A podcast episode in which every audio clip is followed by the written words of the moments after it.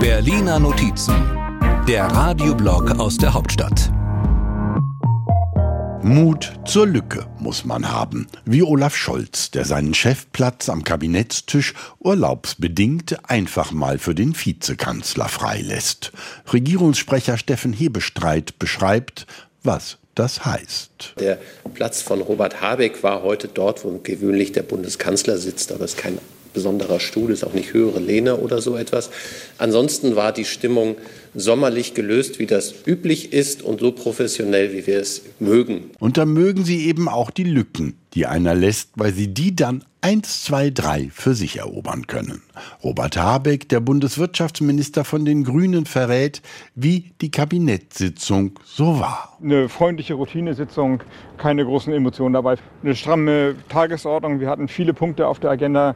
Kabinett arbeitet auch in den Sommerferien unter Volllast. Unter Volllast vielleicht auch, weil die Wirtschaft schwächelt. Einziger Trost für die Ampel, die Union schwächelt auch. So beweist CDU-Chef Friedrich Merz, dass man für Mut zur Lücke gar nicht verreisen muss. Ihm reicht ein Sommerinterview und die Frage, wie umgehen mit der AfD. Natürlich muss in den Kommunalparlamenten dann auch nach Wegen gesucht werden, wie man gemeinsam die Stadt, das Land, den Landkreis gestaltet. Und siehe da, wo früher eine Brandmauer nach rechts stand, da tut sich eine erste Lücke auf. Gerade als würde das nicht reichen, haben Unionspolitiker auch gefordert, das Recht auf individuelles Asyl abzuschaffen.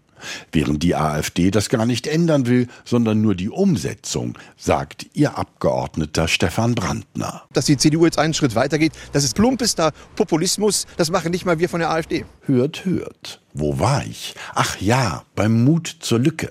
Eine Lücke haben sie nämlich auch bei der Linken, genauer zwischen Sarah Wagenknecht und der Parteispitze.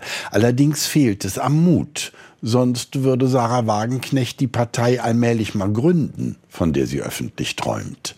Stattdessen Verwirrung, selbst beim ewigen Durchblicker Gregor Gysi. Mit Sarah Wagenknecht führe ich Gespräche. Klarheit gewinne ich dadurch nicht. Mehr Klarheit hätte mancher gern, weswegen Stefan Pilsinger von der CSU wohl gegen die Legalisierung von Cannabis ist. Jetzt hat er eine Lücke entdeckt, und zwar zwischen den Plänen der Ampel dazu und dem EU-Recht. Er sagt, wir brauchen eine Welt mit weniger statt mit mehr Drogen. Das könnte er ja mal beim Oktoberfest erzählen. Aber noch ist es Sommer und wir sind wieder beim Bundeskanzler, der eben Mut zur Lücke zeigt, indem er für ein paar Tage nicht da ist, wodurch der Regierungssprecher sich zu folgender Feststellung genötigt sieht. Bin nicht der Bundeskanzler, das kann ich Ihnen bestätigen und das ist auch gut so. Genau, so viel Mut zur Lücke muss sein.